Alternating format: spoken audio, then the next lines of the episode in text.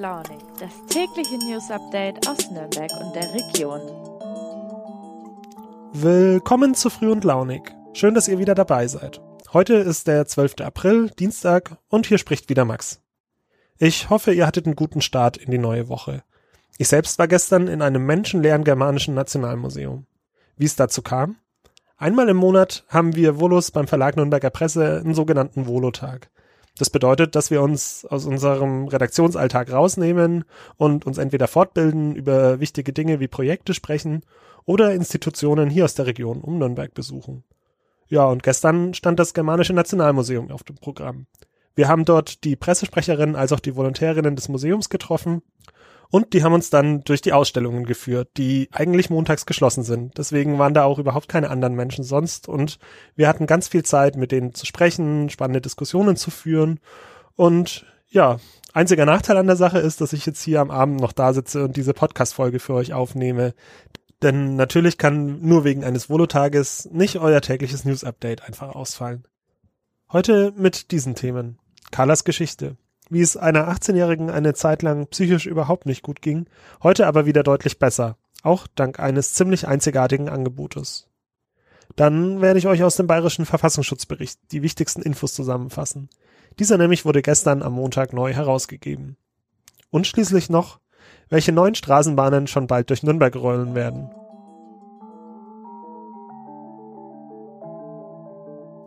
Ich bin jetzt mit meiner Kollegin Irini Paul verbunden. Die nämlich hat mit Carla gesprochen, der 18-Jährigen, der es wie schon gesagt psychisch eine Zeit lang überhaupt nicht gut ging. Carla ist natürlich nicht ihr echter Name, sondern ein Pseudonym. Irini, was hat sie dir denn erzählt? Wie kam es denn damals zu ihrer Erkrankung? Woher äh, diese Krankheit bei ihr stammte, kann man so nicht sagen. Es sind, gibt unterschiedliche Gründe für eine psychische Erkrankung. Das können zum einen genetische Voraussetzungen sein, aber auch traumatische Erlebnisse in der Kindheit können da eine Rolle spielen oder eben alles zusammen. Es gibt aber auch das, dass jemand einfach ganz schwer mit äh, Krisensituationen einfach umgehen kann. Bei Carla war es so, dass sie sich schon früh als Außenseiter gefühlt hat, äh, nicht zurechtkam, auch in der Schule, am Gymnasium, sich immer mehr zurückgezogen hat. Das hört sich jetzt etwas harmlos an, ist es aber gar nicht, weil das war ein Prozess über viele Jahre hinweg, ähm, die sich einfach ähm, oder diese Phase dauerte sehr lange und führte dann am Ende dazu, dass sie am Schluss völlig isoliert war, Depressionen und Angstzustände entwickelt hat und dann am Ende versucht hat, sich auch das Leben zu nehmen. Generell hört man ja, dass es an Therapieplätzen für psychische Erkrankungen mangelt. Ich weiß nicht, ich war letzte Woche am Gericht, habe dort zwei Verhandlungen besucht und in beiden Verhandlungen haben jeweils Betroffene erzählt, dass sie teils seit einem Jahr oder sogar länger auf einen Therapieplatz vergeblich warten. Ja, das ist richtig. Äh, lange Wartezeiten auf einen Therapieplatz sind, sind seit vielen, vielen Jahren ein großes Problem und eben nicht nur für Jugendliche, sondern auch für Kinder alleine, um überhaupt ein Gespräch äh, zu bekommen, ein Erstgespräch mit einem äh, Psychotherapeuten. Ähm, da vergeht sehr, sehr viel Zeit, bis man erstmal da zum Zuge kommt. Die Pandemie hatte dieses Problem leider auch nochmal verschärft und die Wartezeiten nochmal verlängert. Kommen wir noch einmal zurück zu Carla. Die gute Nachricht? Ihr geht es heute viel, viel besser. Und das wiederum hat, wenn ich deinen Text richtig verstanden habe, liebe Irini, auch damit zu tun, dass sie ein, zumindest bei uns in der Region, ziemlich einzigartiges Angebot wahrgenommen hat. Genauer gesagt, ein Reha-Angebot. Ja, Carla geht es heute recht gut. Äh, sie hat nach einigen Jahren des Hin und Hers, was ihre Behandlungs, äh, was ihre Behandlung angeht, doch einen guten Platz für sich gefunden, und zwar die Jugendreha der Stadtmission Nürnberg. Die bieten ein in Nordbayern einmaliges Angebot für psychisch kranke Jugendliche an. Ähm, das ist eine Reha-Maßnahme, die von etwa einem halben Jahr bis zu 18 Monaten gehen kann. Ähm, das ist ganz breit aufgestellt von verschiedenen therapeutischen Maßnahmen über Hilfen für den alltäglichen Haushalt. Also wie koche ich, wie wasche ich, solche Dinge wie einkaufen gehen, zum Bäcker, wieder raus aus der Isolation. Die Menschen, die jungen Leute werden dort einfach wieder fit fürs Leben gemacht. Dazu gehört auch, dass die ähm, Betroffenen auch zur Schule gehen. Diejenigen, die bereits einen Abschluss haben, können eine Ausbildung machen, werden dabei unterstützt durch Praktika und so weiter. Carla hat das auch gemacht. Äh, sie hospitiert im Moment bei einem Floristen und hofft im Sommer eine Ausbildung äh, beginnen zu können und dann auch aus und dann auch die Reha verlassen zu können und ein neues Leben zu starten. Vielen Dank dir, Irini. Ich werde euch nicht nur ihren Artikel, sondern auch die Website der Stadtmission Nürnberg zur Jugendreha und die des Krisendienstes Mittelfranken verlinken. Dort nämlich könnt ihr euch telefonisch auch in verschiedenen Sprachen melden, solltet ihr in einer seelischen Notlage sein. Das Ganze ist kostenfrei und natürlich auf Wunsch anonym.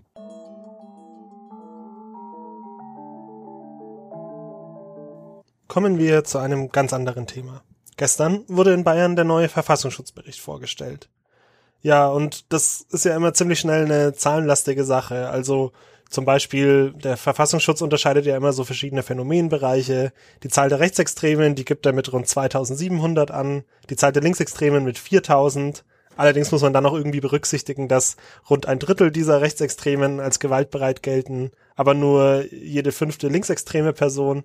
Also, ne, da kann man sich dann ziemlich schnell immer im Detail verlieren. Deshalb würde ich jetzt auf Basis des Berichts unseres Landtagskorrespondenten Roland Englisch mir einen bestimmten Aspekt rauspicken und alles weitere könnt ihr in seinem Text, aber auch natürlich im Originalverfassungsschutzbericht nachlesen, wenn es euch interessiert. Ja, und dieser eine Aspekt, das ist die Querdenkerszene in Bayern. Laut Innenminister Joachim Herrmann von der CSU sei die Mehrzahl der Corona-Demos in Bayern bislang friedlich verlaufen und die Zahl der Rechtsextremen dort übersichtlich. Andererseits sagt Herrmann aber auch, dass die Querdenkerszene sich in ihrem Hass zunehmend radikalisiert.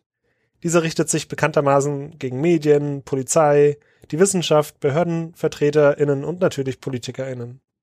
Hermann geht übrigens nicht davon aus, dass sich die Querdenkerszene so schnell wieder beruhigen wird, trotz der inzwischen vielfach zurückgenommenen Corona-Maßnahmen. Sie hat nämlich bereits ein neues Thema gefunden. Den russischen Angriffskrieg auf die Ukraine. Putin versteht sie dabei nicht als Aggressor, sondern als Gegenspieler angeblich moralisch verdorbener westlicher Eliten.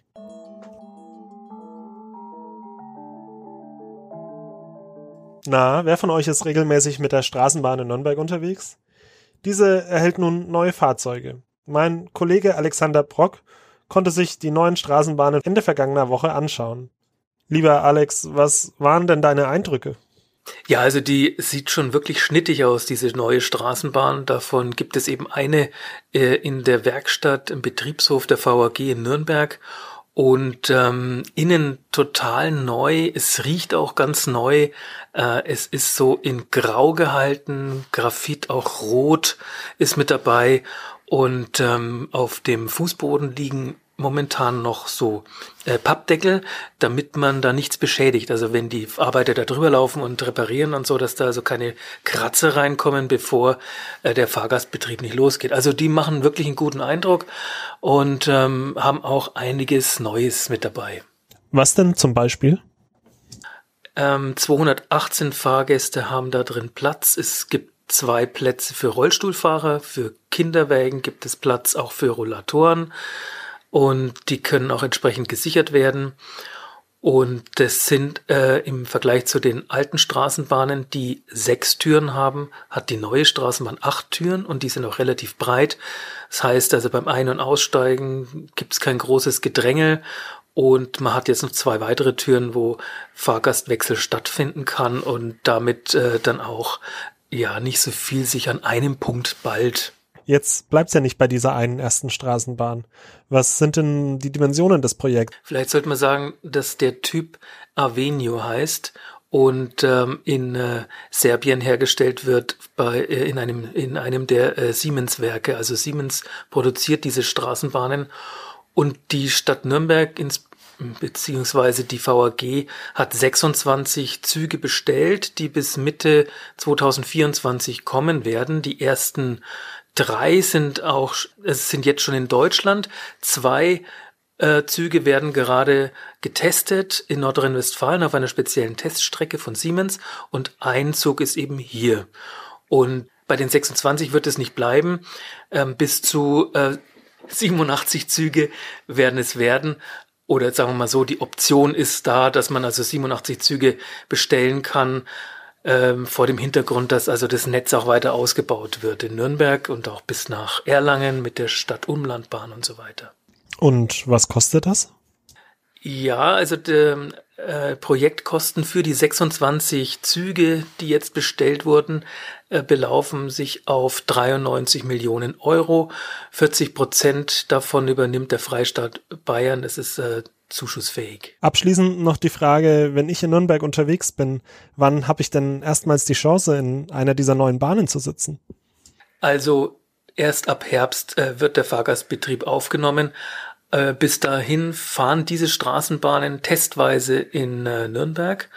Das heißt, es werden vor allen Dingen zur Betriebsruhe, also zwischen 1 Uhr nachts und 4 Uhr früh, werden zunächst mal diese Bahnen durch ähm, Nürnberg rollen um herauszufinden, wo hakt's noch, wo könnte man anecken, äh, wie ist es mit dem Begegnungsverkehr mit anderen Straßenbahnen, berühren sich die irgendwo. Das ist alles etwas, was vorher schon berechnet wurde, aber das eine ist am Computer berechnet, das andere ist die Realität und da äh, müssen eben noch entsprechende Tests laufen. Während ihr euch also auf die neuen Straßenbahnen noch bis zum Herbst gedulden müsst, gibt's eine neue Früh- und Launig-Folge schon am morgigen Mittwoch. Ich würde mich freuen, wenn ihr wieder einschaltet, wünsche euch einen schönen Dienstag und sage, macht's gut, euer Max.